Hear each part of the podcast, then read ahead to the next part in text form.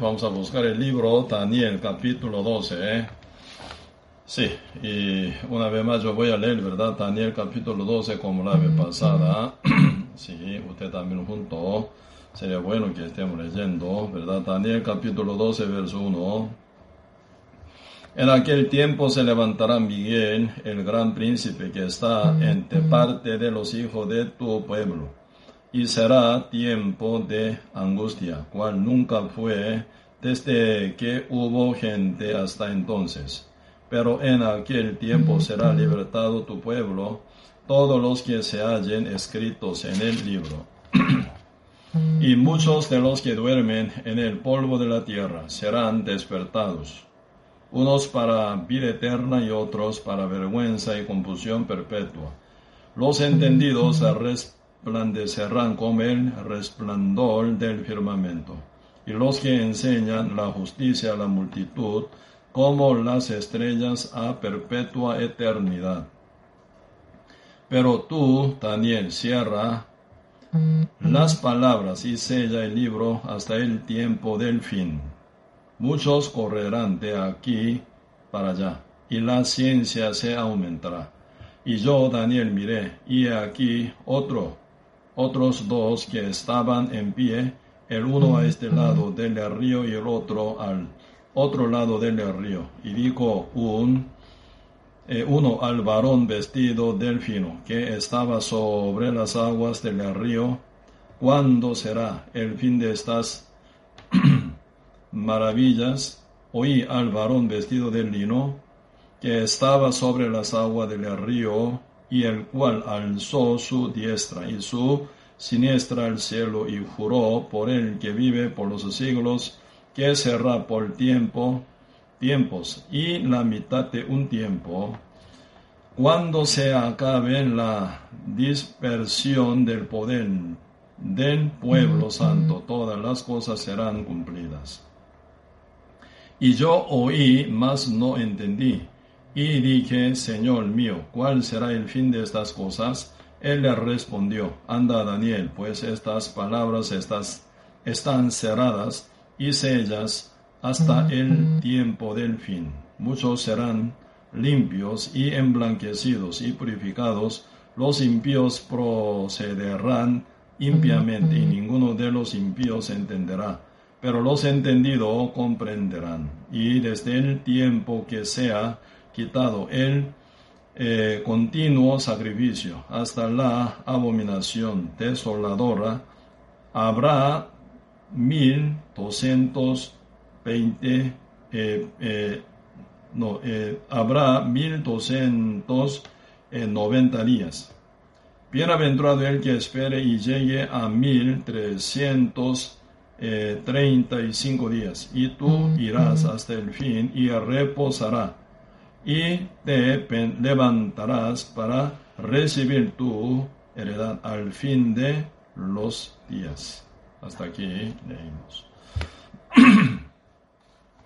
Sí, hoy eh, también vamos a hablar Daniel capítulo 12, ¿verdad? Donde habla eh, de la cosa que va a ocurrir en el final del tiempo. O sea, nosotros ya varias veces y llevando el seminario bíblico, si ya estamos compartiendo eh, de varias señales indicativas del final del tiempo, ¿verdad? San Mateo capítulo 24 está hablando muy detalladamente y también, ¿verdad? Y está hablando segundo Timoteo capítulo 3, verso 1 hasta 6, también habla Tesalónicas, eh, primera Tesalonicense capítulo eh, 5, eh, ¿verdad? Desde 13 para adelante están hablando también qué es lo que va a ocurrir cuando venga nuestro Señor Jesucristo. Y primero, no, segunda Tesalonicense capítulo 2, verso 1 hasta al final, ¿verdad? Y están hablando sobre la manifestación de Anticristo. Y ante que llegara nuestro Señor Jesucristo como señales, ¿verdad? Indicativas del final del tiempo se va a manifestar eh, apostasía y también hombre de pecado, hombre de perdición, el cual es el anticristo, ¿verdad? Su acción ya en misteriosa, en misterio, ¿verdad? Escondidamente está ocurriendo, preparando, ¿verdad? Su época final de siete años, ¿verdad? Entonces, y siempre continuado, ¿verdad? Ese preparativo para, ¿verdad? Sombra, eh, gobierno de sombra, ¿verdad? Para poder gobernar el mundo entero. Por eso antes también estábamos hablando un poco sobre manifestación de Illuminati y también, ¿verdad? Masonería y Freemason y tal cosa, ¿verdad? Detrás de todo gobierno del mundo, ¿verdad? Manejando con economía con gran potencia. Y también, ¿verdad? Estaba preparando y realmente la manifestación del anticristo, ¿verdad? Hoy en día ya casi finalizando, está ocurriendo cada preparativo de la manifestación del anticristo, hombre de pecado y hombre de la perdición. Y también, ¿verdad? Parte del libro Daniel están hablando muy detalladamente sobre el final del tiempo, ¿verdad? Y oyendo, ¿verdad? Eh, por los ángeles, ¿verdad? Daniel, ¿verdad? No entendía muchas cosas, más bien pregunta, ¿cómo será? Pregunta, ¿verdad? Entonces responde, ¿verdad? No importa que tú no sepas, dice, ¿verdad? Porque esta cosa, esta palabra está sellada para final, final del tiempo para el fin del tiempo. Entonces está sellada, está cerradas también. Aún tú no vas a entender. ¿Por qué? Cuando nosotros podemos entender la palabra profética, cuando se cumpla, ¿verdad? Se entiende bien. Ah, esta palabra así fue cumplida como tal estaba escrita. Entonces uno puede captar que. Esa palabra profética a su debido tiempo se ha cumplido. Como en época de Daniel, ¿verdad? Como hace 2600 años, aún, ¿verdad? No se veía nada, ¿verdad? Síntoma de cumplimiento de la palabra profética. Entonces, él pregunta, pero no entiende. Él ve una visión, pero no capta. ¿Qué es esto, verdad? Y, pero realmente tal como está escrito en la Biblia, a su debido tiempo se cumple, ¿eh? ¿verdad? En la Biblia, 3800 veces está escrito Dios dijo, Dios dijo, Dios dijo. Mayor parte de la palabra del Señor es profeta, profecía, ¿verdad? Toca, ¿verdad? Cosa de futuro. Pero ni un tilde ni un punto de la palabra profética cae ¿eh? sin cumplirse jamás. Ahí está una maravilla terrible, ¿verdad? Porque lo que Dios dice a su tiempo siempre se cumple. Se ve imposible, no importa, siempre se cumple. Se ve verdad total, ¿verdad? Y imposibilitada tal cosa que se iba a cumplir, pero siempre, ¿verdad? Ni un tilde, ni un punto cae cayendo, ¿verdad? Jamás, siempre se cumple una forma perfecta. Por eso la Biblia no está hablando de la probabilidad de cumplimiento como 90%, 95% o 99%, sino, sino, por, sino por 100%, sino no es palabra de Dios. Por eso se hace muy diferente, ¿verdad? Total, con cualquier profecía que hoy en, hoy en día se hablan por muchos pastores falsos, ¿verdad? Ellos hablan cualquier cosa según su idea, según su corazón, según su parecer según su verdad gusto, según su visión, según sus sueños, según su opinión. Siempre ellos ya como creen que sí, por lo menos verdad la mitad o 50% de probabilidad de cumplimiento, sí o no, verdad, sí o no. Pero ese tipo de profecía es verdad, esa es una adivinación, un invento total, no sirve absolutamente nada. Las palabras de Dios, verdad, palabra profética, 100% de probabilidad de cumplimiento, ¿verdad? Como, ¿verdad? La Tierra gira alrededor del Sol por 365 eh, días y 6 horas al año. ¿Sí? Y también, ¿verdad? Y rotación de la Tierra, 24 horas, ¿verdad? Una rotación. Perfecta, ¿verdad? Por eso ahí se calcula, ¿verdad? Mañana a qué hora se va a levantar el sol. ¿Sí? Exactamente se calcula. Cuando, ¿verdad? Y navegadores especiales, cuando ellos llegan a la luna, calculan matemáticamente, ¿verdad? Con esa energía y tirando, lanzando cohete, ¿verdad? Y llegando hasta la luna, ¿verdad? Entonces, como que eh, la Tierra gira, ¿verdad? Y rota, y también la luna, ¿verdad? Alrededor de la Tierra gira. Entonces, calculando, ¿verdad? Bien, con ese gasto de energía que lleva, ¿verdad? En tanque de oxígeno, que es, ¿verdad? Final, el, combustible para ¿verdad? lanzar y mover el cohete. Entonces, matemáticamente calculando, ¿verdad? No se desvía, sino exactamente al punto donde, ¿verdad? Pasa la luna, ellos al final llega aterrizado y cumpliendo su misión pueden volver. Así, ¿verdad? Y el movimiento de cada planeta, estrella, matemáticamente se calcula.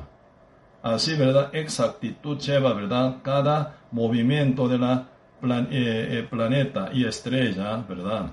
Así que, ¿verdad? La cosa de Dios, matemática, como matemática, se cumple de una forma perfecta y completa, ¿verdad? Por eso hoy en día muchos pastores dicen, profetizo tal cosa, otra cosa. Nunca se cumple, casi nunca. Entonces de vez en cuando se cumple, ¿verdad? Casualmente. Entonces uno dice, uh, se cumplió la palabra de Dios. No es esa palabra de Dios, palabra de hombre. ¿verdad? Diablo conoce muy bien el tiempo pasado, entonces puede calcular el futuro un poquito también. Diablo no ve el futuro directamente porque no tiene esa capacidad, ¿verdad? Pero diablo pueden conocer, porque diablo nunca muere ni duerme, ¿verdad? Desde su creación hasta hoy. Diablo conoce muy bien cómo él fue su rebeldía. También cómo fue historia de huerto de Edén, cómo fue, ¿verdad? Creación de Dios y también cómo fue, ¿verdad? Adán y Eva cayeron en pecado por su engaño. Diablo conoce muy bien. Por eso para él, para todos sus ángeles que son seguidores de él, ¿verdad? Está preparado el fuego eterno. Por eso diablo se asusta también, ¿verdad? Cuando Cristo vino hace 12 mil años encarnado, aunque estaba en un cuerpo muy humilde, extractivo, como dice Isaías capítulo 53, ¿verdad? Desde este verso 1 hasta 3, ahí ustedes pueden ver, Cristo tenía un cuerpo muy humilde, tenía un cuerpo muy desatractivo, como si, si fuera un eh, renuevo de eh, lo que sale ¿verdad? de la tierra seca, como una plantita, un brote que sale en una tierra bien seca bien plaquita, bien, ¿verdad?, marchitada, bien debilitada, ¿verdad? Así Cristo se veía físicamente, no tiene ninguna atracción para nada, ¿verdad? Pero uno, ¿verdad?, cuando lee, ¿verdad?, San Mateo, San Marcos, San Lucas, San Juan, ante la presencia de Cristo, quien tiene cuerpo muy distractivo, chiquito, pequeño, débil, ¿verdad? ¿Dónde nace? En, en Belén, en plato de animal. ¿Dónde se cría? En Nazaret. Nazaret es una aldea muy chiquita, apenas doble tamaño de cancha de fútbol. Así, ¿verdad? Lo descubren, ¿verdad? Hoy en día los arqueólogos, los científicos, ¿verdad? Una aldea totalmente desconocida. Ahí Cristo fue criado. Y Cristo se manifiesta, ¿verdad? Haciendo milagros grandote, ¿verdad? Mucha gente menospreciaba Jesús de Nazaret. Significa Jesús campesino. Tan chiquito, pequeño, flaco, y también no tiene ninguna atracción para atraer verdad corazón de uno. Entonces, ¿qué puede ser? ¿Qué puede hacer? Pero viendo su verdad milagro que hace verdad incontablemente y sin límite, su palabra perfectamente verdad, descubre su maldad y su pecado, verdad se asusta. Porque la palabra, la prédica de Cristo no era como doctrina de fariseo escribas como una teoría y mentira, sino la palabra de Cristo tiene autoridad. Por eso ellos quedan muy a asustado y muy golpeado también, ¿verdad? Por la palabra del Señor. Como si fuera cuchillo que punzaba fondo de su conciencia. Entonces ellos sufrieron mucho. Algunos que se quiebran y arrepentidos y reciben la salvación. Algunos hacen contra hasta matarlo en la cruz también, ¿verdad? Eres Cristo. Sí. Cristo cuando va, ¿verdad? Para ser crucificado, el último viaje hacia Jerusalén montado en pollino de asno. Si fuera grande, altura, alta, ¿verdad? Bien altura, eh, su altura bien alta, entonces no, no podría sentarse en, en un pollino de asno. No, es, no como un pollino de verdad caballo, sino un asno, pollino de asno chiquitito. Cristo se monta ahí, ¿verdad? Y no se arrastra su pie, entonces se nota la altura de Cristo era muy bajita, así para nada atractivo. Pero diablo, ¿verdad? Los demonios se tiemblan ante la presencia de Cristo. Más bien ellos gritan asustados.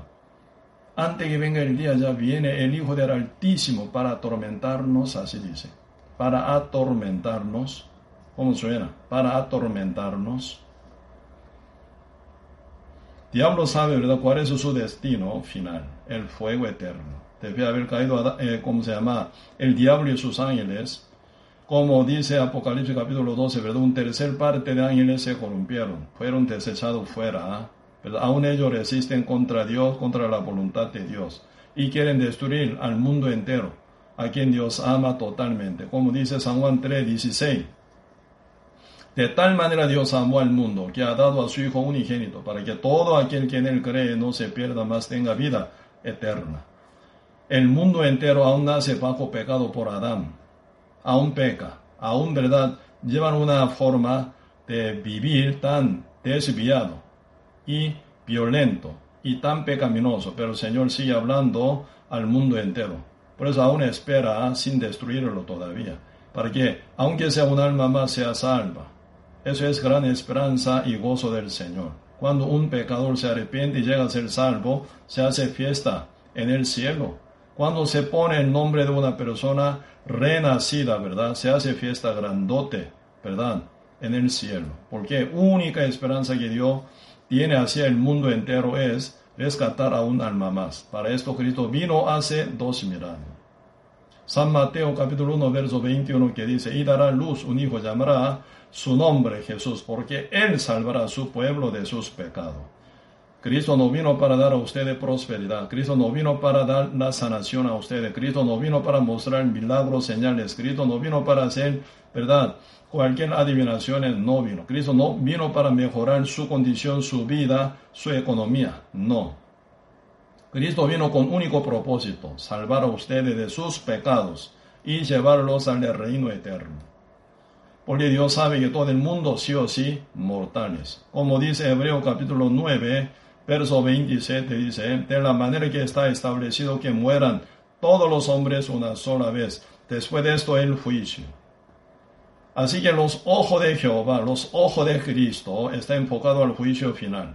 Cualquier persona, verdad, tenga mucho, que viva bien, que disfruta mucho, que, verdad, tenga mucha riqueza, mucho dinero, verdad, tenga mucho mucha propiedad, mucho edificio, que llevan una vida bien lujosa, pero siempre tiene límite y finalización. Al morir termina todo.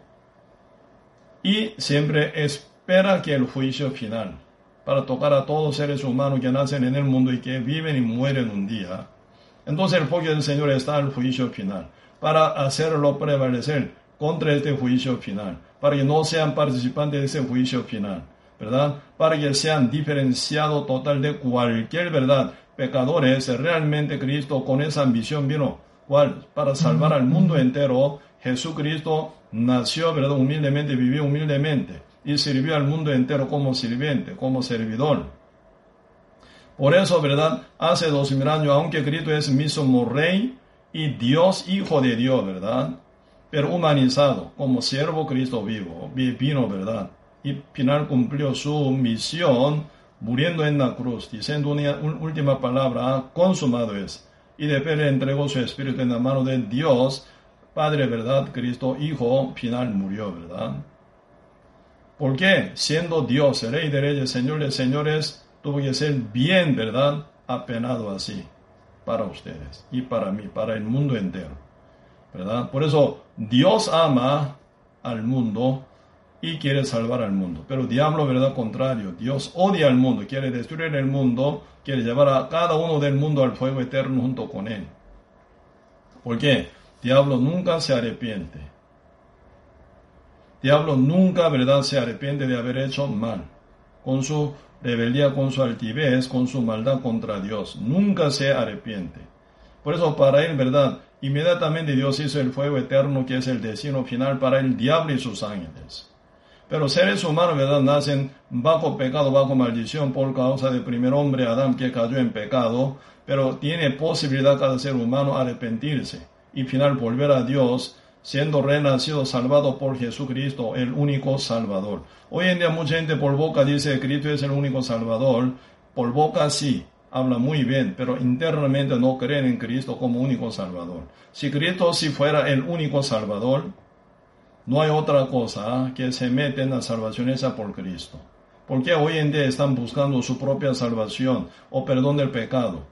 por medio de su propia obra, por medio de su propio método, por medio de su propio camino, por medio de su propio pensamiento. Hoy en día mucha gente está buscando la salvación. Está muy engañado por el diablo también. Por eso hoy en día, ¿verdad? Como que en cada charla que llevo, ¿verdad? Hasta ayer, ¿verdad? Terminamos séptima doctrina falsa. Que, ¿verdad? Están bien expandida para todo el mundo en Occidente en Oriente, ¿eh? ¿verdad? Pero mucha gente cree una doctrina falsa. Por boca dice que Cristo es único Salvador, pero en su corazón, en su interior, no creen en Cristo único Salvador. Para mucha gente, ¿cuál es su Salvador? Su petición, confesión, oración, su decisión, oración de fe, su bautismo, su obra. ¿Verdad? Cristo sí como secundario, ¿verdad? Con tal que yo no pida perdón, yo no puedo entrar al cielo, dice con tal que yo, ¿verdad? No, eh, no mantenga mi vida limpia, no puede entrar al cielo, dice. Con tal que no sea, eh, ¿cómo se llama? Bautizado, yo no puedo entrar al cielo, dice. Con tal que no, ¿verdad? Pida perdón cada transgresión diariamente que yo llevo, ¿verdad? Y yo no puedo entrar al cielo, así dice. Así que son, ¿verdad? Engañados, ¿verdad? Diciendo que Cristo es el único Salvador por boca, pero su corazón cree en otra cosa, ¿verdad? creen en apostasía, creen en una doctrina adulterada, una doctrina sumada de, ¿verdad? Totalidad, totalmente de una mentira procedida, ¿verdad? Por eso realmente nosotros hoy en día tenemos que distinguir muy bien en qué está uno pisado. En el territorio impiedad como, ¿verdad? Esaú, confiando tanto en sí, ¿verdad? Por boca creen en Dios, por boca uno, ¿verdad? Confían tanto en Cristo. Pero muchos están, eh, como está parado, ¿verdad? En el territorio de impiedad. Que es Esaú. Esaú, ¿verdad? Confiando en sí mismo, vivía con su propio esfuerzo, con su propia sabiduría, con su propia opinión, con su propio método. Final él rechaza a Cristo como el camino, único camino, único salvador. Jacob, diferente, ¿verdad? Jacob es el que reconocía su debilidad comparado con Esaú muy chiquito. Esaú primero el segundo. Entonces al final, él verdad sabe que no puede llegar a la bendición. Por eso, verdad, él nunca confiaba en sí, no podía confiar en sí mismo. Por eso él nace una fe verdadera en la palabra de Dios, en la palabra que compartía su madre Rebeca también. Por eso, al final, Jacob se para en el territorio de la justicia de Dios, por la gracia, no por su capacidad, por su nacimiento, por su obra, por su buen, eh, ¿cómo se llama? Conducta, no, ¿verdad? Sino únicamente por la misericordia, por la gracia, por la fe de Cristo Jesús, Él pudo pararse en el territorio de la justicia perfecta de Dios, por lo cual Él pudo entrar al cielo por la fe en este punto, ¿verdad?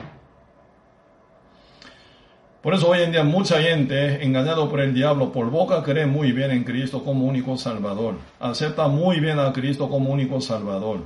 Pero internamente no está Espíritu de Cristo. Porque su fe está fundada en otra doctrina, otra idea, otra opiniones, otra, ¿verdad? Cosa que son su fuerza, su obra, sus decisiones y sus opiniones. Por eso hoy en día, ¿verdad? Nosotros tenemos que distinguir muy bien porque una vez pierde su alma, ya para siempre está perdido. Irrecuperable. Después de la muerte física, ¿verdad? Ya irrecuperable su condición. ¿Verdad? Eclesiastés capítulo 12 dice, verso 3, ¿verdad? Cuando ya llueva, ¿verdad? Tanto. En la Biblia, ¿verdad? Cuando habla la lluvia, agua, agua viva, palabra de Dios simboliza. Y otra vez, ¿verdad? y también simboliza, ¿verdad?, agua como castigo.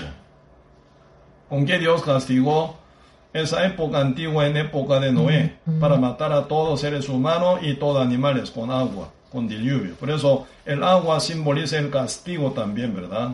Cuando se llena la nube y cae agua, ¿sí o no?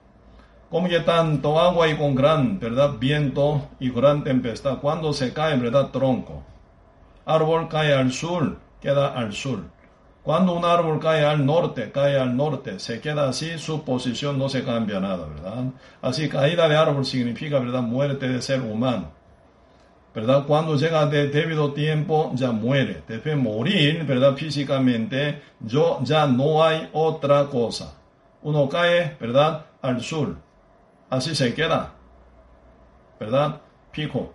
Uno que cae, ¿verdad? Hacia el norte. Entonces, así, ¿verdad? Ese tronco cayendo hacia el norte se queda así. Nadie puede mover eso. Así que después de la muerte no hay forma de cambiarse, no hay forma de, ¿verdad? Recuperarse. Por eso ahora mientras uno está vivo, tiene que tomar una orientación bien para dónde caer, al norte, al sur. ¿Verdad? Simbólicamente, ¿verdad? Jehová Dios está sentado al norte. Entonces uno que cae al norte hacia el trono de Dios, siendo salvo, salvo ya, ¿verdad? Se mantiene. Uno que muere como pecador, entonces como pecador muere al sur. Al contrario, donde está Jehová Dios, entonces se queda así. Así que uno ya elegido al diablo, juntamente con el diablo se va a caer a donde? En el fuego eterno. Ahí viene, ¿verdad? Ya y una confirmación total incambiable, ¿verdad? Antes de morir si hay oportunidad de de la muerte, ya no más.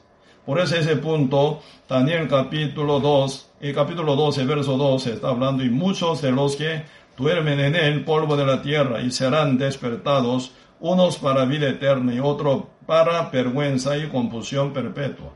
Aquí Daniel está hablando sobre confusión y vergüenza perpetua que tocan a los que van, ¿verdad? Al castigo eterno.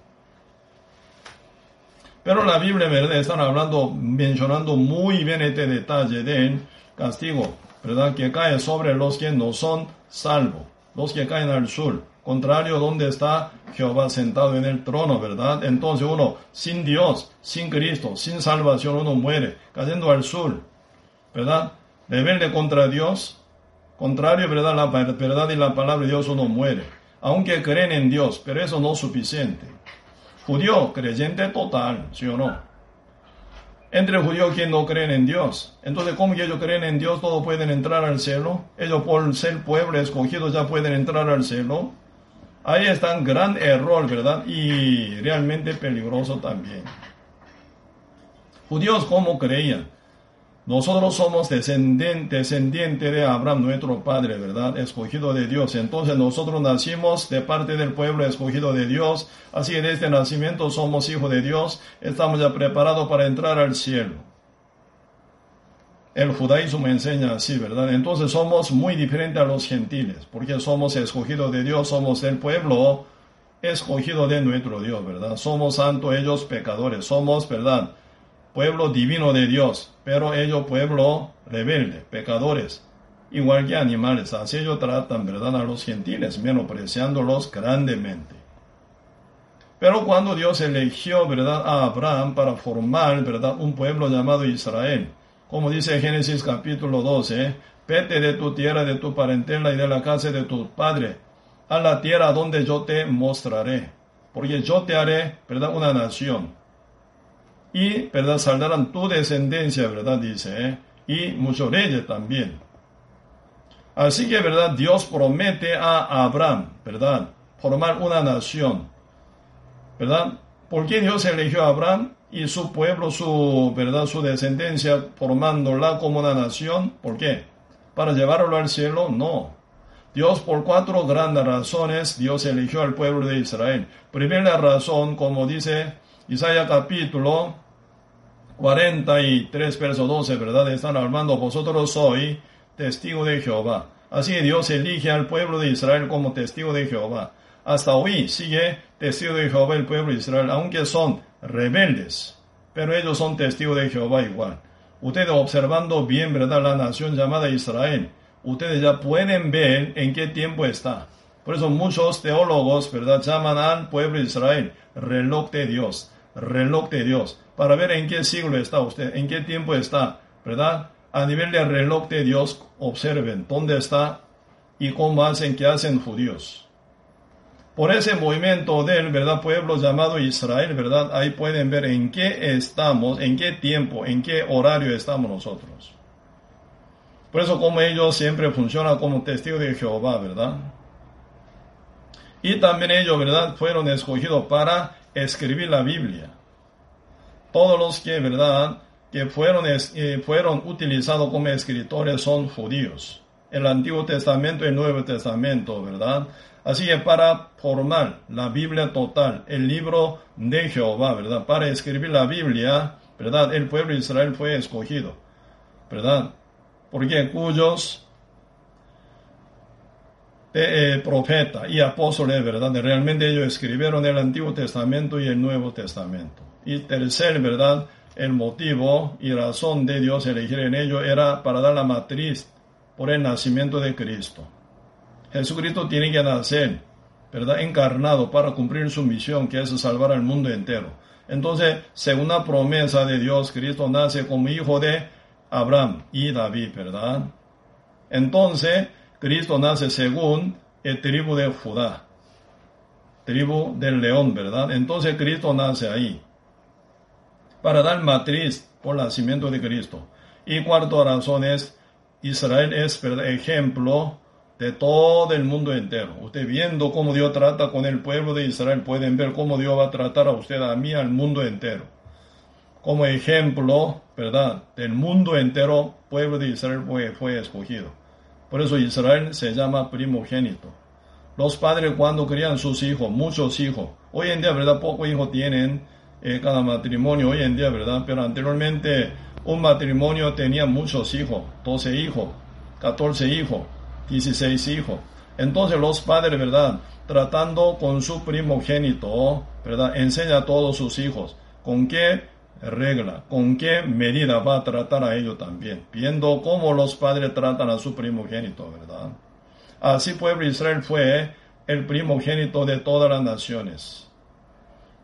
No fue elegido pueblo Israel para ser salvo, ¿verdad? Por su nacimiento, no. Por eso la Biblia está hablando sobre renacimiento, sin que sea renacido. Nadie puede entrar al cielo, ¿verdad? Por eso, ese renacimiento cosa, mientras está uno vivo, físicamente. Después de la muerte ya no puede. Por eso aquí, eh, eh, Daniel capítulo 12, verso 2, está hablando, ¿verdad? Muchos de los que duermen en el polvo de la tierra serán despertados, unos para vida eterna y otros para vergüenza y confusión perpetua. ¿Verdad? Esa parte, ¿verdad? Se habla un poco en Isaías también, poquito vemos. Isaías capítulo 24, versículo 21, yo leo. Acontecerá en aquel día que Jehová castigará al ejército de los cielos en lo alto, y a los reyes de la tierra sobre la tierra, y serán amontonados como se amontona a los encarcelados en mazmorra. Y en prisión quedarán a encerrado y serán castigados después de mucho día. Está hablando sobre el final del tiempo en juicio final, ¿verdad? Y la luna se avergonzará y el sol se confundirá cuando Jehová de los ejércitos reine en el monte de Sión y en Jerusalén y delante de sus ancianos sea glorioso. Así que, verdad, y después de muchos días serán castigados, dice. Primero, cual ejército de los cielos, verdad, ejército eh, de los cielos en lo alto. Satanás y diablo y todos los ángeles, verdad, para ellos están ya preparado el fuego eterno, ¿verdad? Y de a los reyes de la tierra sobre la tierra, ¿verdad? ¿A quién toca? ¿A quién toca el castigo eterno? Primero al diablo y sus ángeles, y también a quién más? A los reyes. Por eso es importante, ¿verdad?, tener el corazón bien dispuesto para recibir la gracia del Señor, la gracia de Dios, ¿verdad? La misericordia de Dios no para los reyes, sino para los, ¿verdad?, viles, despreciables y menospreciados, y también, ¿verdad? Y condenados y pecadores. Por eso San Mateo capítulo 5, verso 3 para adelante están hablando, ¿verdad? Ocho bendiciones. Por eso desde primer bendición hasta cuarto bendición están hablando de la condición de quién pueden llegar a ser salvo. San Mateo 5, verso 3 dice, bienaventurados los que son pobres en espíritu, porque el reino de Dios serán de ellos. Y segunda bendición que es bienaventurado es el que llora. ¿Por qué? Serán consolados. Y tercer bienaventurado, ¿no? Bienaventurados los que son mansos, porque ellos conquistarán, conquistará, conquistará la tierra, tierra nueva, ¿verdad? Tierra nueva, el cielo nuevo, está hablando reino eterno también. Y después, ¿verdad? Cuarta, bienaventurado cuál? Bienaventurado los que son de hambre, ¿verdad? Los que tienen hambre y sed de justicia. ¿Por qué? Ellos serán saciados. Entonces, de cuatro tipos de corazones, bien, ¿verdad? Bienventurados, ¿verdad? Bienaventurados. Los pobres espíritu, no de reyes. Segundo, ¿verdad? Y eh, chorones, ¿verdad? Uno que no están satisfechos para nada con cosas del mundo. Por eso uno busca otro mundo, otro reino, otra cosa, ¿verdad? Más grande y alta y venidera. Como Raab, que esperaba, ¿verdad? Un mundo nuevo. Porque estaba ya harta con vida en Jericó. Por eso ella esperaba, ¿verdad? Más bien Josué y su venida. Entonces ella al final, ¿verdad? Encontrando con dos espías y recibiendo a dos espías, y ella recibió, ¿verdad? Un secreto de vida. Y aunque se destruyen todo y se mueren todos, desde el rey de Jericó hasta último pueblo de Jericó, se mueren todos. Pero Raab y su familia, todo quien estaba en la casa de Raab, donde estaba colgado cordón rojo, por lo cual, ¿verdad? Se escaparon dos espías, ¿verdad? Se salvaron, todo ello, ¿verdad? Por eso ya los que lloran actualmente, ¿sí? Pueden encontrar el camino de la salvación. Ser uno que son mansos, uno que no tiene resistencia contra la palabra de Dios como corazón de niño sencillo. Oyendo la palabra de Dios, ¿verdad? La oye y la cree, la acepta sencillamente. No inventa otra cosa, no discute con palabra de Dios. Hoy en día mucha gente tiene corazón de reyes, corazón de adultos, quieren discutir con la palabra de Dios como fariseos y escribas, como ancianos de los judíos, ¿verdad? Y muchos también, ¿verdad? Fariseos, escriba ellos y tenían una actitud de discutir con Cristo siempre. Porque ellos tienen corazón de reyes, tienen corazón de, ¿verdad? Bien adulto y altivo. Por eso la Biblia Proverbio dice en verdad, Bienaventurados, bendecidos los que no son sabios en su propia sabiduría, dice. Y el que confía en su propio corazón es necio, dice. ¿Quién es el necio verdadero? Uno que confía en su propio corazón. Porque el diablo manipula su corazón, su pensamiento. Entonces, al final, confiando en el pensamiento de uno, confía en la idea y pensamiento y engaño, mentira del diablo que propone ahí. Entonces, ¿verdad? Al final uno termina creyendo en que es la mentira del diablo y rechazando la palabra de Dios. Bien perdido están. Pero el que confía en su propio corazón es necio, es, ¿verdad? Por eso ahí tiene que cuidarse bien, ¿verdad? Para no tener corazón endurecido. Moisés más bien dice a su pueblo, ¿verdad? Jehová enviará uno como si fue, como, como yo, ¿verdad? Como mi persona, Dios enviará uno por eso, ¿verdad? Cristo es, ¿verdad? El que va a venir después de Moisés para liderar, para guiar, pero no endurezca y dice vuestro corazón. Pero hoy en día, ¿qué pasa? Muchos tienen corazón de reyes, ¿verdad? Bien confiador en sí mismo y rechazan la palabra de Cristo Jesús, ¿verdad? Así que no son mansos, pero los que son mansos, bienaventurados. ¿Por qué? Ellos conquistará, ¿verdad? la tierra nueva, nuestra tierra, tierra actual, porque esa tierra un día desaparece, ¿eh? la tierra nueva, el reino del Señor, para conquistar ellos. ¿Por qué? Tiene corazón manso y absorbe la palabra, por ella uno puede llegar al reino de Dios, ¿verdad? Y cuarto, bendecido, ¿quién es? Bienaventurado, los que tienen hambre y sed de justicia. Uno que tiene hambre y sed de justicia, ¿qué significa? Uno no tiene ninguna justicia. ¿Cuál es el sinónimo? El que no tiene, ¿verdad? Uno que tiene hambre y sed de justicia. Pecador, puro pecador, ¿verdad? Uno que puede llegar a ser pecador. Confiesa, ¿verdad? Como pecador, como mujer adúltera, mujer samaritana que vivían con sexto marido, ¿verdad? Y la mujer adúltera en, eh, en, el acto mismo de adulterio. Una mujer sorprendida en el acto mismo de adulterio, ella no tiene ninguna excusa no tiene ninguna escapatoria, no tiene ningún pretexto para decir que ella no es pecadora. Ella, ella es una que tiene hambre y sed de justicia. Absolutamente, ella es pura pecadora.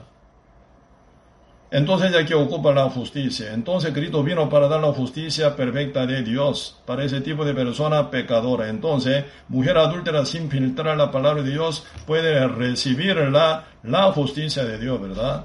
Por la cual ella llega a ser santa, justa, perfecta, hasta que Cristo dijo a la mujer, mujer, ni yo te pondré. Porque Cristo la ve como justa, santa, limpia. Porque ella llega a ser renacida como justa, santa, limpia por la justicia perfecta de Dios bienaventurada, porque ella no tiene ninguna justicia, como hambruna y sedienta de la justicia, como una pecadora absoluta, final ella por la gracia, por la fe, recibe la justicia de Dios por medio de Cristo, ella llega a ser limpia justa. Por eso, bienaventurados los que tienen hambre y sed de justicia, porque ellos serán saciados. ¿Con qué? Con justicia que Cristo ofrece, justicia perfecta de Dios, ¿verdad? Pero hoy en día mucha gente tiene su propia justicia. Tienen su propia justicia con la cual están llenos. No cabe nada justicia de Dios en su corazón. ¿Verdad? Por eso hoy en día, ¿verdad? Mucha gente no quiere reconocer como pecador total. Aunque no está seguro. ¿Verdad? Por boca sí está muy seguro. Yo creo en Cristo como mi Salvador, único Salvador. Yo creí, yo acepté a Cristo como mi Salvador. ¿Verdad? ¿Quién es usted para aceptar a Cristo en su corazón como su Salvador? Espíritu Santo usted puede moverlo. Puede manipular a Dios, que venga, que vaya. Yo te acepto. Entre en mi corazón. Entonces el Señor dice, sí Señor, así dice a usted. Ese espíritu es el espíritu diablo engañador a ustedes. ¿eh? El Espíritu Santo nunca se manipula por ustedes. Si es manipulable, ¿verdad? Según su idea y pensamiento, un espíritu, ese espíritu no es de Dios, sino el diabólico es. Porque Dios es el Espíritu Santo, el Espíritu Santo es el mismo Dios creador del universo. Él nunca se manipula por ustedes. Ni por su oración se mueve ¿verdad? Él solo según su promesa trabaja según su palabra trabaja. Por eso Dios es el verbo, el verbo es el mismo Dios. Cuando Dios creó en el principio, ¿con qué Dios hizo todo el universo? Con su palabra. Dijo sea la luz y fue la luz. Dijo haya expansión para dividir agua de arriba y de abajo. ¿Verdad? Dijo Dios, ¿verdad? Produzca, ¿verdad? La tierra todas las plantaciones, ¿verdad? Hierba eh, y que llevan, ¿verdad? Hierba verde y su semilla. Según toda la palabra de Dios se ha hecho todo. Que haya verdad que estrella y la luna y el sol. Según su palabra se mueven todo. Por eso Dios es el verbo, el verbo es el Dios. ¿Cómo se manifiesta el verbo que es el Dios? Por su palabra. San Mateo, San Marcos, San Lucas, San Juan, Cristo, con que gobernaba el mundo entero, con que hacía todo milagro, con su palabra. ¿Verdad? ¿Cuál es su función de la palabra hoy en día? Su palabra sostiene todo el universo total y purifica su corazón, liberando, limpiando de sus pecados. Así que la palabra de Dios es primer lugar, no su decisión ni oración, confesión, petición, ¿verdad? Ni su mínima, o mínima obra, ¿verdad? Hoy en día, ¿verdad? Mucha gente, ¿verdad? Por lo que ya haya hecho, ¿verdad? Quiere cambiar su alma. ¿Verdad? Porque si cambiar, ¿verdad? Que está equivocado, ¿qué pasa? Su edificio que haya hecho toda la vida se derrumba, vuelve cero. Tiene miedo que cayera todo eso, ¿verdad? Creyendo en la mentira, creyendo en doctrina falsa, creyendo en doctrina bien equivocada, que no proceden de la palabra de Dios, ¿verdad? Pero se acepta que está mal, se acepta que está equivocado, se cae en su edificio de vida total. Tiene miedo que se cayera todo, ¿verdad? Pero final uno no quiere reconocer que está equivocado. Si no acepta esa condición que está equivocado, significa que está ya entregando su alma al diablo. Diablo manipula su alma con mucha facilidad porque ya está aún creyendo en toda la mentira todavía. Para volver a Cristo, uno tiene que volver a hacerlo. Si quiere llegar a Cristo, al pie de Cristo, totalmente tiene que volver a hacerlo. Porque el Señor promete, los muertos oirán la voz del Hijo del Hombre. Los que la oyeren vivirán. ¿Quién viven? Los que oyen. Si no oyen, no viven. Por eso hoy en día mucha gente tiene corazón de reyes. Yo soy el reyes. somos, eh, yo soy el rey, dice, ¿verdad? Así que yo soy pastor, yo soy, ¿verdad? Y creyente por 30 años, 40 años, yo soy diácono, dice. Yo soy, ¿verdad? Gran obrador. Yo le, limosnando a mucha gente. Tiene mentalidad de reyes. No tiene corazón, ¿verdad? Ni pobre, ni llorón, ni mansos, ni total quebrantado como pecadores tampoco. ¿Cómo pueden llegar a ser salvos? Con esa altivez, con ese orgullo, imposible. Cristo vino a salvar a los pecadores. Hasta que uno vuelva a ser como pecador total, nunca pueden llegar a ser salvos. ¿Verdad? Por eso, y aquí, ¿verdad? Isaías capítulo 24 están hablando sobre esto, ¿verdad? Serán, dice, serán amontonado, verso 22, cómo se amontona a los encarcelados en mazmorra. Mazmorra es una cárcel total, bien sellados. Nunca pueden escaparse ahí, ¿verdad? Y en prisión quedaron cerrados y serán castigados después de muchos días. Después de muchos días, ¿cuándo es? Donde Daniel toca capítulo 12, verso 2, ¿verdad? Daniel que dice, muchos de los que duermen en el polvo de la tierra eh, serán despertados unos para vida eterna y unos y otros para vergüenza y confusión perpetua. Todos que se levantan en segunda resurrección.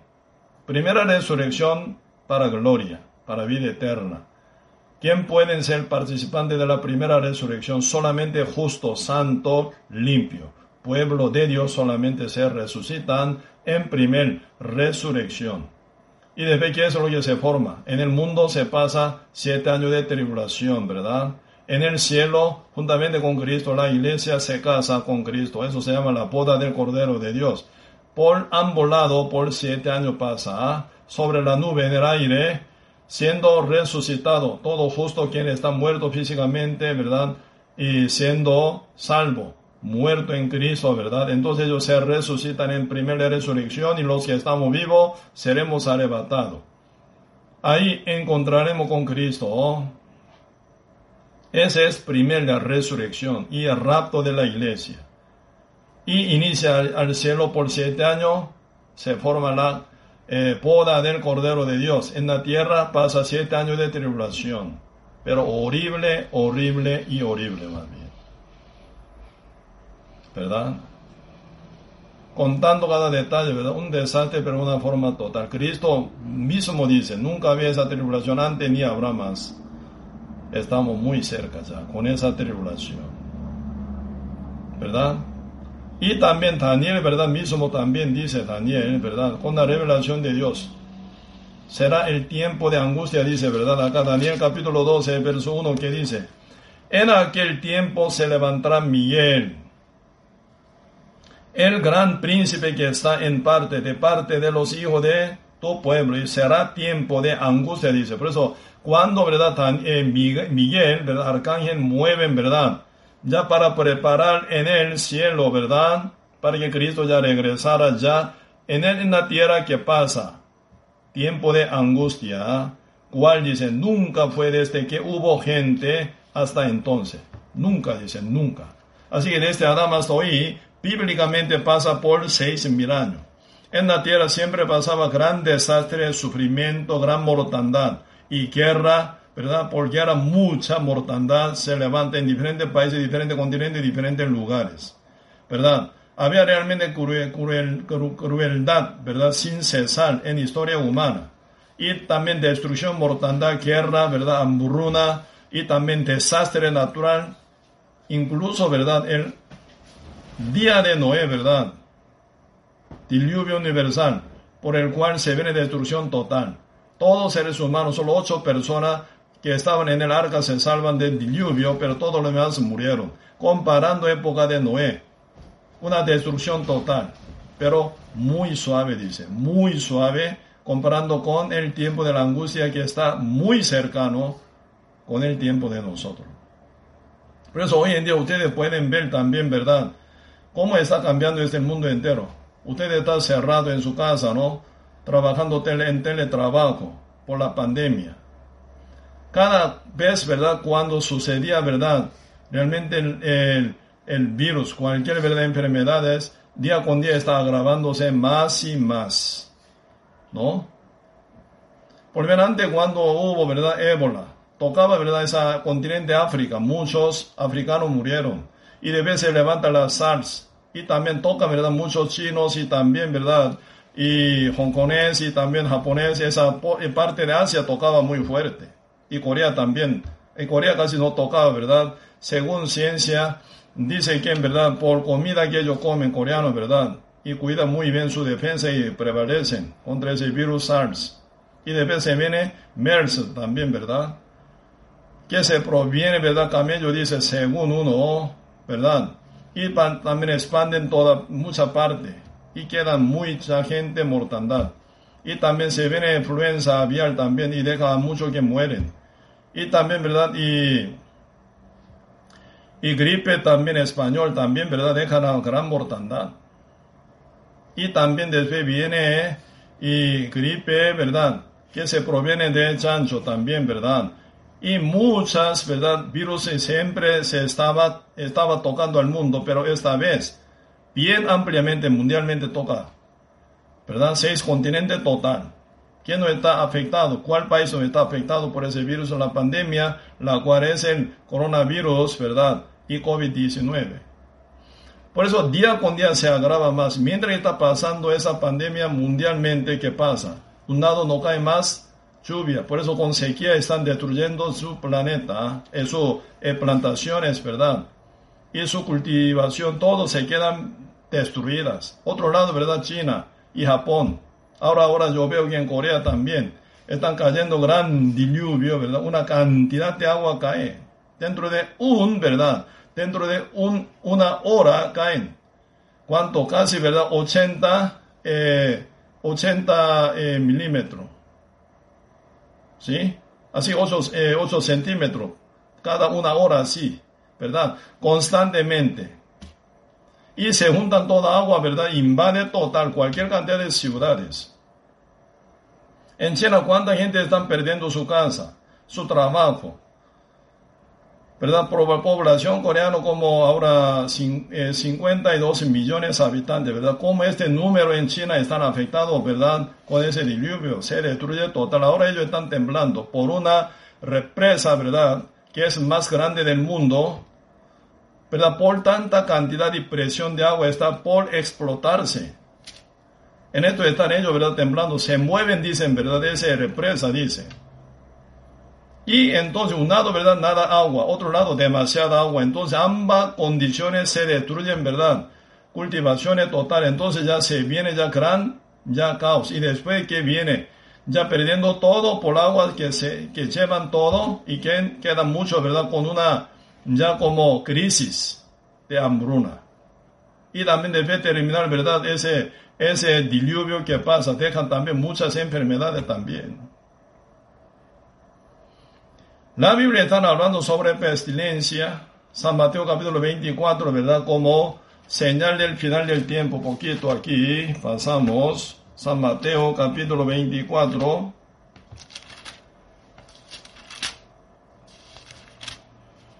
San Mateo capítulo 24, versículo 3. Y estando él sentado en el monte de los olivos, los discípulos se le acercaron aparte diciendo, Dinos cuándo serán estas cosas y qué señal habrá de tu venida y del fin del siglo. Respondiendo Jesús les dijo, mirad que nadie os engañe, porque vendrán muchos en mi nombre diciendo yo soy el Cristo, y a muchos engañarán, y oiréis de guerras y rumores de guerras. Mirad que no os turbéis, porque es necesario que todo esto acontezca, pero aún no es el fin. Aún se procede todavía, ¿verdad? Para llegar al fin. ¿Sí? Por eso ya oiréis de guerra y rumores de guerra, oiréis de guerra y rumores de guerra. No solo, ¿verdad? Señor dice que habrá guerra. Rumores de guerra, están hablando ya conocimiento, noticia y anuncio de guerra que ocurre en otro lado, otro extremo del mundo. Están hablando, ¿verdad?, sobre información, sobre avance de Internet también, ¿verdad?, mundialmente, porque uno ya pueden llegar a conocer muchas cosas que ya están apareciendo en otro extremo del mundo, ¿verdad? Y también hoy en día que dice, yo soy el Cristo, muchos dirán, dice, y muchos se engañarán, dice, ¿verdad? Y también hoy en día se encuentra una gran cantidad de Cristo falso. Uno, mucha gente, ¿verdad? Con altivez, topa, ¿verdad? Al, ¿verdad? Como el suelo del cielo casi por su altivez. Entonces, como que muchos que son ya altivos demasiado, diablo se mete, transforma uno, ¿verdad? Como Cristo. Yo soy Dios, yo soy Cristo, dice. Muchos están así, ¿verdad? Y también muchos falsos profetas según su opinión, según su deseo, según su plan, según su parecer. Muchos están inventando muchas cosas, ¿ah? llevando la palabra, adulterándola, ¿verdad? Por su manera. Engaña demasiada gente. Hoy en día está ocurriendo esto, ¿verdad? Y oiréis guerra y rumores de guerra. ¿ah? Mira que no os turbéis, porque es necesario que todo esto acontezca, pero aún no es el fin. Está llegando, ¿verdad? Procediendo hacia el fin, pero aún no es el fin, dice, porque se levantará nación contra nación están hablando, ¿verdad?, como eh, manifestación, huelga internamente cada país, ¿verdad? Nación contra nación y reino contra reino. Lo que dice arriba, verso 6, ¿verdad? Guerras y rumores de guerra. Esa guerra es país contra país, ¿verdad? Pero verso 7, se levantará nación contra nación, reino contra reino. Entonces están hablando internamente cada reino, cada país, cada nación llevarían gran manifestación, ¿verdad? Y huelga. Hoy en día en todo el mundo está pasando esto, ¿no? Desde el primer país, los Estados Unidos, se está ocurriendo. Todos ellos sufren, ¿verdad?, por huelga, que se levantan en diferentes provincias, diferentes ciudades. También aquí en Costa Rica, también, ¿verdad?, en todo el mundo entero está pasando esto.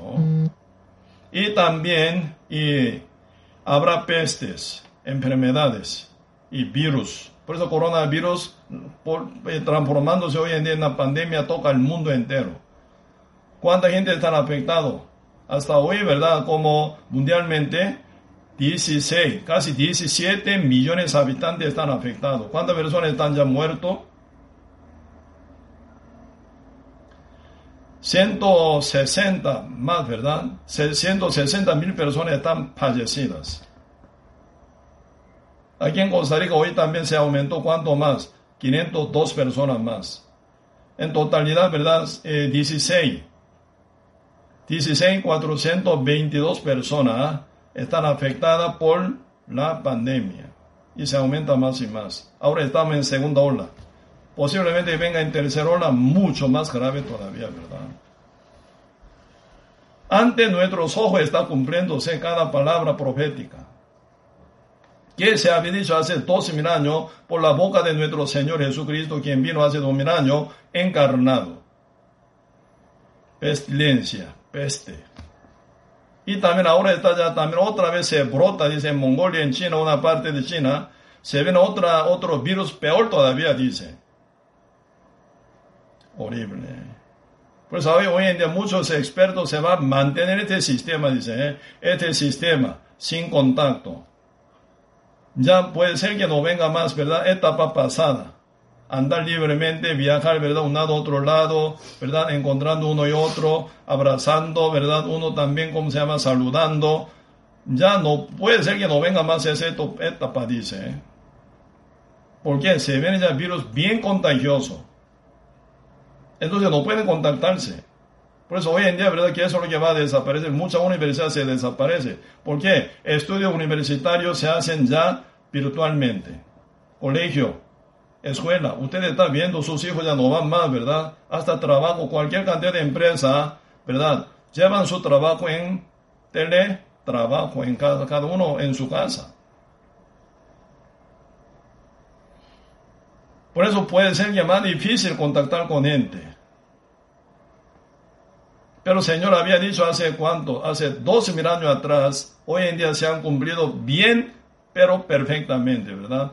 Pestilencia está tocando a todo el mundo entero y agravando más y más la gravedad de daño, ¿verdad?, a la persona también. Sí, esto es gran verdad llamamiento del Señor, dándonos señal, verdad indicativa del final del tiempo. Dios quiere despertar cada uno para que ellos se arrepienta pronto y sean salvos. Porque en la tierra no hay esperanza. Uno que busca esperanza en la tierra, necio realmente. Esperanza verdadera está en Cristo Jesús. No diga por boca, crea esto, eso es único. Cuando venga verdad ya tribulación, no tienen que estar aquí en la tierra, tienen que estar arrebatados en el cielo. Como dice Apocalipsis capítulo 9, que dice, ¿a quién cae en maldición? Aquí la Biblia, el Apocalipsis, debe haber terminado, ¿verdad? El libro de Daniel. Vamos a profundizar con el Apocalipsis, ¿verdad? Para que conozcan cada detalle de lo que va a venir prontamente y lo que está ocurriendo hoy en día también, ¿verdad? Vamos a estudiar bastante esto también. En el Apocalipsis capítulo 8, verso 13 dice, y miré y oí a un ángel polar por en medio del cielo, diciendo a gran voz, ay, ay, ay, de los que moran en la tierra a causa de los otros toques de trompeta que están para sonar los tres ángeles. Aquí están hablando que hay, hay, hay. Cuando dice en la Biblia hay, hay, hay, ¿qué significa? Qué pena eso significa, ¿verdad? Al final dice maldición. Uno que está bajo la maldición. Entonces, ¿verdad? Ahí se, ¿verdad? Se viene gran llanto y lamentación. Cuando Dios, ¿verdad? Tira una maldición, dice, ay, ay, ay. Tres veces. Triplemente reconfirmado así, ¿verdad? Ay, ay, ay, los que moran en la tierra. Si no moran en la tierra, ¿dónde tienen que morar? En los cielos. Arrebatados tienen que estar. Todos los que moran en la tierra toca esa maldición total a uno. Después de haber pasado, ¿verdad? Aquí, en el Apocalipsis capítulo 8, verso 13, viene capítulo 9. ¿Sabe qué viene en capítulo 9? Se viene una mortandad, pero terrible, dentro de una hora se van a morir, ¿verdad? Una tercera parte de población mundial dentro de una hora. ¿Cómo puede imaginarse esto? Puede mostrar capítulo 9, versículo 13. Y el sexto ángel tocó la trompeta y oí una gran voz entre los cuatro cuernos del altar del oro que estaba delante de Dios, diciendo al sexto ángel que tenía la trompeta, desata a los cuatro ángeles que están atados junto al río, el grande río Eufrates, y fueron desatados los cuatro ángeles que estaban preparados para la hora, día, mes y año, a fin de matar a la tercera parte de los hombres. ¿Cuánto mata? Tercer parte de los hombres que están en la tierra, que moran en la tierra, un tercer parte. Pero esa mortandad, ¿verdad? ya segunda mortandad muy grande. Primer mortandad donde dice en el Apocalipsis capítulo 6, ¿verdad? Cuando ya se viene el arrebatamiento, ya empieza, ¿verdad? Ya eh, se eh, cuenta siete años. Cuando llega, ¿verdad? Ya y hacia la mitad del año, ¿verdad? Y manifestando anticristo y pasando un poco de tiempo, se viene una mortandad, pero terrible. Acá dice el Apocalipsis capítulo 9, versículos 7 y 8. Cuando abrió el cuarto sello, oí la voz del cuarto ser viviente que decía, ven y mira. He aquí, y, no mire y aquí un caballo amarillo, y el que lo montaba tenía por nombre muerte.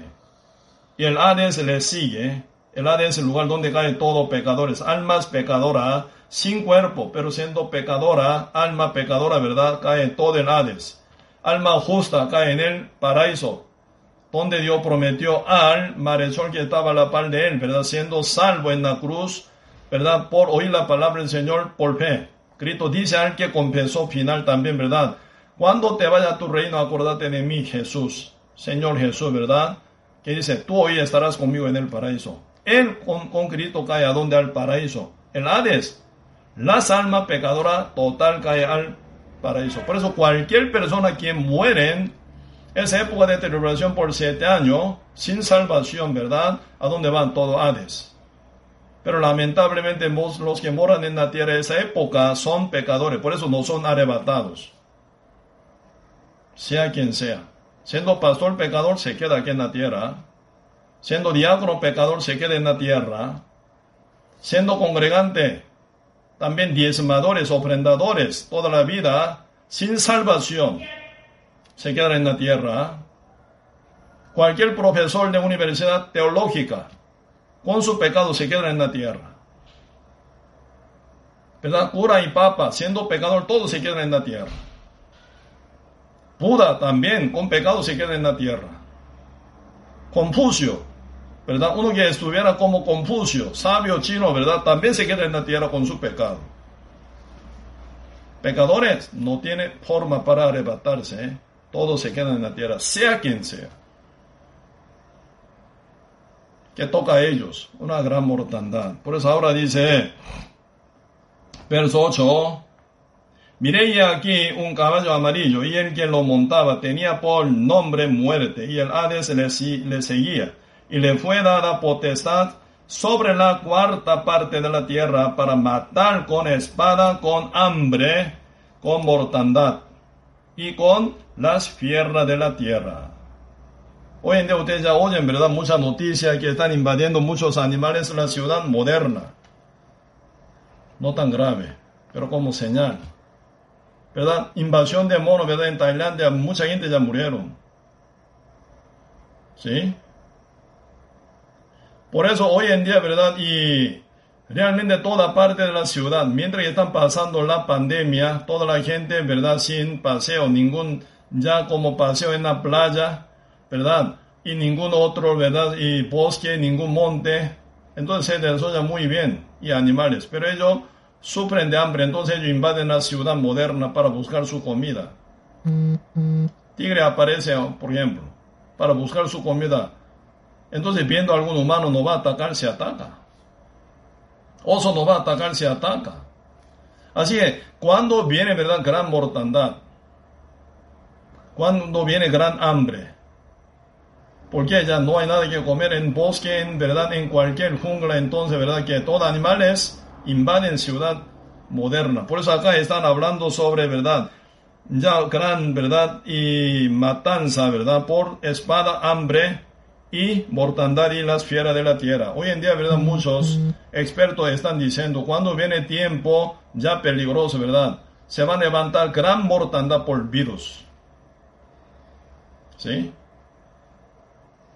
Entonces ahora ya por pandemia, ¿cuánta gente está muerto? Ya, recién conté, ¿verdad? Poco más de 160 mil personas murieron. Y se ven otro virus peor. Constantemente Bill Gates está diciendo, ahora va a venir otra, verdad, otra, eh, ¿cómo se llama? Virus peor, dice, ¿verdad? Ya está brotando en, en Colonia, en, en Mongolia, en China también. Esa mortandad puede ser por virus por la pandemia, que toca que muera una cuarta parte de población mundial. Ahora, ¿cuántos son? Población mundial, poco más de 80 millones de habitantes. No, no, disculpe, 8 mil millones de habitantes. Una cuarta parte, poco más de, ¿verdad? 2 mil billones de habitantes. Y desde que capítulo 9, dentro de una hora, un tercer parte de población mundial, dentro de una hora se va a morir. ¿Cómo pueden morir dentro de una hora? Por bomba atómica. Fácilmente pueden, ¿verdad? Por eso ahora el sistema mundial están preparándose que automatizado, ¿verdad? Lanzar bomba atómica cuando viene, ¿verdad? Cualquier época emergencia, emergente, ¿verdad? En cada país es, tiene ellos manejo de sistema computarizado y automática, automatizado, ¿verdad? Y se lanza, si directamente tira todo misil a cada país es que es enemigo de ellos intercambio de bomba atómica viene ¿eh? desde China hasta los Estados Unidos, de los Estados Unidos hasta China, supongamos. Media hora alcanza, ¿verdad? Misil continental con bomba atómica para tirar cada lugar. Yo tengo, ¿verdad? La lista de cantidad de bomba atómica, ¿verdad? Que fue eh, calculado en Francia en eh, 2011. Ese tiempo se calcula, ¿verdad? Como 11.000 bomba atómica pero hoy yo, ¿verdad? Yo vi una noticia. Mundialmente ahora están preparados, ¿verdad? 16 mil 60 bombas atómicas. Escondidamente siguen fabricando más bomba atómica. Por poco dice, vamos a reducir, vamos a reducir, vamos a reducir bomba atómica, pero todo detrás se están haciendo más. ¿Sabe cuál país estaba investigando esto? Cantidad de bomba atómica, Japón. Porque Japón es un país que fue afectado, pero demasiado. Ellos perdiendo Hiroshima Nagasaki por dos bombas, pequeña bomba atómica Little Boy. Se volaron. Dos ciudades, Hiroshima y Nagasaki. ¿Verdad? Por ignorancia y altivez del rey japonés. Con su ignorancia, ¿verdad? ¿Cómo puede imaginar él, verdad? Bomba atómica que como evapora una ciudad. No puede ser. No creo. Cayó Hiroshima una vez. Se quedó asustado, pero resistía contra los Estados Unidos. Segunda bomba atómica en Nagasaki. Ciudad militar de Japón sufrieron bomba atómica, cuánta gente desaparecieron, cuánta gente, ¿verdad?, murieron. Y después cuánta gente está afectada por bomba atómica. Ellos están a pánico por bomba atómica. Por eso ellos están chequeando cuánto país, cuánto, ¿verdad?, eh, bomba atómica mundialmente se encuentra. En este año se calculó 16.600 bombas atómicas están preparadas. Primer país, Rusia cuando fue reelecto eh, Putin, gobierno eh, ruso, ¿verdad? En primera entrevista dice, nosotros ocupamos más bomba atómica, ¿no? Vamos a invertir para hacer más bomba atómica. Primer país se hace Rusia. Después los Estados Unidos. Después China. Ahora los Estados Unidos están presionando tanto a China, ¿verdad? Por todo lado. Y hasta fabricación de bomba atómica está aumentando más y más China quiere ya como, ¿verdad?, controlar a China. China se revela. Nosotros tenemos muy poca bomba atómica. Teniendo 300 pico bomba atómica, ¿verdad? Muy poco, dice. Vamos a fabricar más. ¿Para dónde? Tirar a los Estados Unidos, ¿sí o no? Ahí están ya realmente formando gran conflicto. El mundo entero está ya preparando, ¿verdad? Fuego artificial, bomba atómica, para evaporar todo con fuego dentro de una hora. Pero la Biblia está hablando una tercera parte de población mundial se va a morir dentro de una hora. Antes, época de Juan, no entendía eso cómo. Época de Martín Lutero, ¿verdad? Época de Edad Media, hace 500 años, él siendo eh, renacido, llevando evolución espiritual, predicando a mucha gente en Europa. Él era, ¿verdad?, gran considerador de la palabra de Dios. Él profundizador de la palabra de Dios. Él quería conocer esta parte de Apocalipsis, no pudo entender nada. Al final él dice, no entiendo nada. ¿Por qué? No entiende. Como Daniel, oyendo, viendo toda la revelación de Dios, no entendía, dice. El ángel que dice, no importa que tú no entiendas, pero guárdala y la ¿verdad? Es el para tiempo final. Hoy en día si se entiende el libro Daniel y el Apocalipsis perfectamente. Ahora se explica por intercambio de bomba atómica mundialmente, ¿verdad? Se entiende bien. Dentro de una hora suficientemente se va a quemar el mundo. Segunda, Pedro capítulo 13 están hablando Dios, ¿verdad? Reserva todo, conserva todo, ¿verdad? Los cielos y la tierra para el fuego, dice. No con agua, sino con fuego, dice. ¿eh? Entonces, viene un fuego, pero con fuego artificial que ya está preparado por la bomba atómica, suficientemente pueden destruir el mundo entero, ¿verdad? Más de, ya como mil veces ya. Completamente más de mil veces, pero sigue fabricando.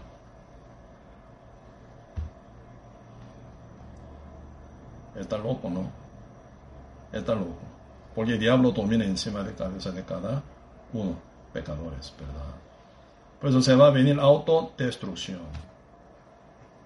Eso se va a ocurrir, ¿verdad? En el tiempo de la tribulación por siete años, que está muy cercana con el tiempo de nosotros. ¿Cuál es su solución? Debe ser arrebatado. Tiene que ir al cielo juntamente con Cristo. Si no, ya puede ser muy tarde, pero muy afectado. Usted muere con pecado, sin resolver su pecado, sin resolver el problema espiritual, usted cae a donde el Hades espera segunda resurrección. ¿Para dónde? Para el fuego eterno. Eso es lo que dice en la Biblia. Pues ahora aquí, Daniel capítulo, ¿verdad? 12, Daniel capítulo 12. También versículo 4 están hablando aquí, ¿verdad? Pero tú, Daniel, cierra las palabras y sella el libro hasta el tiempo del fin. Ahora estamos cerca del fin, ya se entiende ese libro. Muchos correrán de aquí para allá y la ciencia se aumentará, dice. Hoy en día, entre muchas señales indicativas del final del tiempo es, ¿verdad? Dos cosas más aquí aumenta, ¿verdad? Velocidad. Y también, ¿verdad? y la ciencia, el conocimiento, demasiada cantidad de conocimiento e información. Hoy en día, ¿verdad? Ustedes pueden calcular, ¿verdad? Cuando uno viaja de los Estados Unidos hasta de Costa Rica a los Estados Unidos. ¿Cuánto está viajando? ¿Cuánta distancia? ¿Cuánto kilómetro? Entre, ¿verdad? Todo emperadores que conquistaban más tierra, más territorio es, ¿verdad? El, eh, ¿cómo se llama? Alejandro Magno, ¿verdad? Él desde Macedonia toca hasta dónde? Hasta India. ¿Cuántos kilómetros sería? ¿Cuántos kilómetros es esa distancia? Puede ser 5.000. Por ahí puede ser, ¿verdad? 5.000 kilómetros. Cuando yo, ¿verdad? De vez cuando yo viajo hacia Corea, de Costa Rica subiendo en avión y volando hasta, ¿verdad? Los Ángeles. Y de Los Ángeles hasta Corea. ¿Sabe cuántos kilómetros yo estoy corriendo? Casi como 15.000 kilómetros. 15 mil kilómetros o poco más puede ser. Ida y vuelta, 30 mil kilómetros. ¿Entre cuánto tiempo? Entre dos días, tres días estoy corriendo hacia una distancia larguísima. Para correr, ¿verdad? Emperador Alejandro Magno, para correr 30 mil kilómetros, ¿cuántos días tiene que gastar? Toda la vida. Desde, ¿verdad? Como 21, 22 años, empieza, ¿verdad? A conquistar hasta morir con 33 años, por 12 años conquistando toda la parte de imperio eh, griego, ¿verdad? Entonces el Corea tanto montado en caballo. Nunca pueden alcanzar de mi corrido, ¿verdad? Por dos días. Y con una rapidez, ¿verdad? Por una hora, ¿cuánto? Por una hora, ¿verdad? 1200 kilómetros de por hora. Ahora en Corea ya están ya oyendo una noticia que están preparando, ¿verdad? Un tren especial. Que corren, ¿verdad? En una hora, dentro de hora, mil kilómetros es de velocidad de avión. Parece que está loco, ¿no? Pero ya están preparando. La capital segura está segunda ciudad, Busan, mi pueblo natal, una ciudad costanera, ¿verdad? Entonces apenas, ¿verdad? Uno en tren, ¿verdad? Corriendo más rápido posible, llegaría en como tres horas y media. Corriendo, ¿verdad? Como 250 por hora o casi 300 kilómetros por hora, ¿verdad? Alguna, algún tren muy rápido corren así, más, máxima velocidad hoy en día, pero ahora ya están planeando dentro de como 20 minutos, 30 minutos llegan de Seúl hasta eh, Busan. ¿Cuánto kilo, eh, kilometraje? Como 600 kilómetros por ahí, ¿verdad? Dentro de casi media hora llega, poquito menos. Un tren que corre, ¿verdad? En el medio de tubo grueso, ¿verdad? mil kilómetros por hora. Pues antes, ¿verdad? Ni ningún emperador, ¿verdad? Gigantesco imaginaba. Emperador César que dominaba eh, parte de Europa, ¿verdad? El dol de eh, Mediterráneo y también, ¿verdad? Y, y ¿cómo se llama? El, el mar del el norte, ¿verdad? El mar de negro, mar negro, ¿verdad? Entonces dominando todo es alrededor de Europa. ¿Cuánto? ¿Cuánta distancia corre toda la vida? Montado en su carro o en caballo. ¿Cinco mil, seis mil kilómetros o diez mil kilómetros. Esto ya nosotros corremos dentro de una hora. Montado en avión. Corriendo usted en carro, ¿verdad? Corre rapidísimo. Señor dice, correrán de aquí para allá. Está hablando de rapidez. Y están hablando, se aumentará la ciencia. Esa ciencia es el conocimiento información. Cualquier cosa usted quiere conocer, ¿verdad? Pueden entrar en internet. ¿Sobre qué quiere conocer? Ustedes en Google, papá, entonces está listo. Ahí se viene información, miles, miles de información bien detallado viene. ¿Quién es el más sabio hoy en día? ¿Quién tiene mayor conocimiento, Sócrates o usted? ¿Quién tiene mayor verdad cantidad de conocimiento? Newton ya que es descubrió, ¿verdad?, la ley de gravedad o ustedes. Ustedes no son científicos, no son, ¿verdad? Científicos de ciencia, ¿verdad? Para nada, pero ustedes conocen más que ellos. ¿Cuál verdad científico de edad media pueden conocer ese conocimiento que ustedes tienen? No pueden. Ahora, hoy en día, se maneja una cantidad de ciencia. Y esa ciencia trae, ¿verdad? Mucha técnica moderna, ¿verdad? Hoy en día ustedes ya tomando de computadora ya pueden usar, teniendo, ¿verdad? Celular, móvil, portátil. Entonces ustedes pueden sacar cualquier cantidad de ciencia, cualquier cantidad de información, cualquier cantidad de conocimiento. ¿Verdad? Hoy en día realmente se aumenta, ¿verdad? Información, demasiada cantidad. Mal de información se llama esto. Mar de la información. Así es verdad, tal como está escrito aquí, Daniel capítulo 12, versículo 4, pero tú Daniel cierra las palabras y sella el libro hasta el tiempo del fin. Muchos correrán de aquí para allá, correrán con rapidez y la ciencia se aumentará, el conocimiento, la información demasiadamente se aumenta hoy en día. Usted conoce, pero demasiada cantidad. Quiere saber si se mete en Internet, en Google, ¿verdad? En cualquier, ¿verdad? Y realmente información pone, pam, pam, pam, entonces sale. Quieren ver cualquier noticia mundial, ya puede entrar en YouTube. Ahí pueden, ¿verdad? Por video también pueden ver toda información. Y toda noticia. Quieren conocer de lo que pasa en Europa, ya en YouTube, ya avisa. Quieren saber qué es lo que está pasando en Corea, ya ustedes pueden poner, ¿verdad? Ahí están apareciendo en YouTube, en Google, en toda parte. ¿Verdad? Usted sentado en su casa, trabajando en teletrabajo, ya sabe todo lo que está pasando en el mundo entero. La ciencia se aumentará. Señor dijo, hoy en día está ocurriendo una forma perfecta. Ahora, en donde quiera eh, sea de la Biblia, ¿verdad? siempre está con cumplimiento hoy en día. Pero tome la Biblia en su mano, o una mano, la noticia otra mano, pega así, se une 100%. Estamos ya en el final del tiempo. Cada uno tiene que estar bien preparado. Si uno ya son salvos, ya tiene que convertirse ya como predicadores sí o sí. No puede estar callado.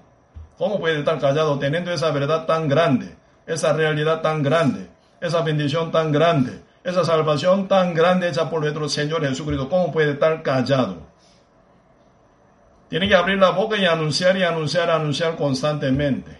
Por eso hoy tenemos ya una, una, un, ya un, método, método, ¿verdad? Muy ágil, ya por medio de Facebook, por YouTube, por Spotify, ¿verdad? Por chat, eh, WhatsApp. Por mucha forma, mucha manera podemos predicar para rescatar a un alma más tal como el Señor dijo, ¿verdad? Está cumpliéndose hoy en día, sin caer ni un tilde ni un punto. Cualquier profecía que hacen hoy en día muchos pastores, algunos, ¿verdad? Siendo, diciendo que yo soy apóstol, mentira, no hay apóstol como tal escrito en la Biblia. Apóstol es el que tiene poder de escribir la Biblia. Ese apóstol verdadero. Pero a nivel sentido de enviado sí puede ser, ¿verdad? Pero como apóstol tal como escribieron la Biblia no existe hoy en día porque Dios selló la Biblia ya como último escritor, último apóstol llamado Juan. Ya fue cumplido todo, toda la escritura. Señor ya no agrega más, no se quita más. Todo está aquí en la Biblia. En su mano está todo, el conocimiento completo que el Señor nos reveló. Por eso chequé la Biblia con palabra profética y noticia diaria. Se une total. Una perfección, ahí está con el cumplimiento según la palabra profética. Así nuestro Dios, ¿verdad? El que dice y cumple. Él es el Dios verdadero. Por Él viene salvación. Por Él viene. Ya vino nuestro Señor Jesucristo para cumplir esta salvación tan grande para nos, para regalarnos la verdad, para que nosotros tengamos acceso al entrar al reino eterno. Por eso dice San Juan 14, verso 6. Jesús dijo, yo soy el camino y la verdad y la vida. Nadie viene a mi Padre sino por mí. Único es Cristo. ¿Verdad?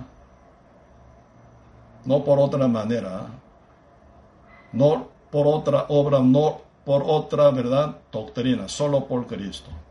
Tienen que chequear su fe. está 100% basado en Cristo solo, o agrega más algo, usted está agregando veneno en su alma. Solo por Cristo, por su palabra. Por eso esa escritura existe para chequear en su doctrina en que creen, la cual es verdadera o falsa. La Biblia dice, ¿cómo está escrito? Cada vez que el diablo quiere engañar a Cristo, Cristo dice, ¿cómo está escrito? ¿Cómo está escrito? ¿Cómo está escrito? No se ha convencido por nada doctrina, nada teoría, nada palabra dulce que se traen cualquier cantidad de pastores. Con tal que no esté ¿verdad? basada esa doctrina en la Biblia, tienen que tratarla como veneno. Sino su alma peligrosa. Y su futuro puede ser ¿verdad? destructiva, destruido total puede ser. Seriamente tenemos que guardar nuestra alma con bien, ¿cómo? Con la palabra de Dios. Y con fe en la palabra de Dios tal como está escrita en la Biblia. Sí, entonces hoy hasta aquí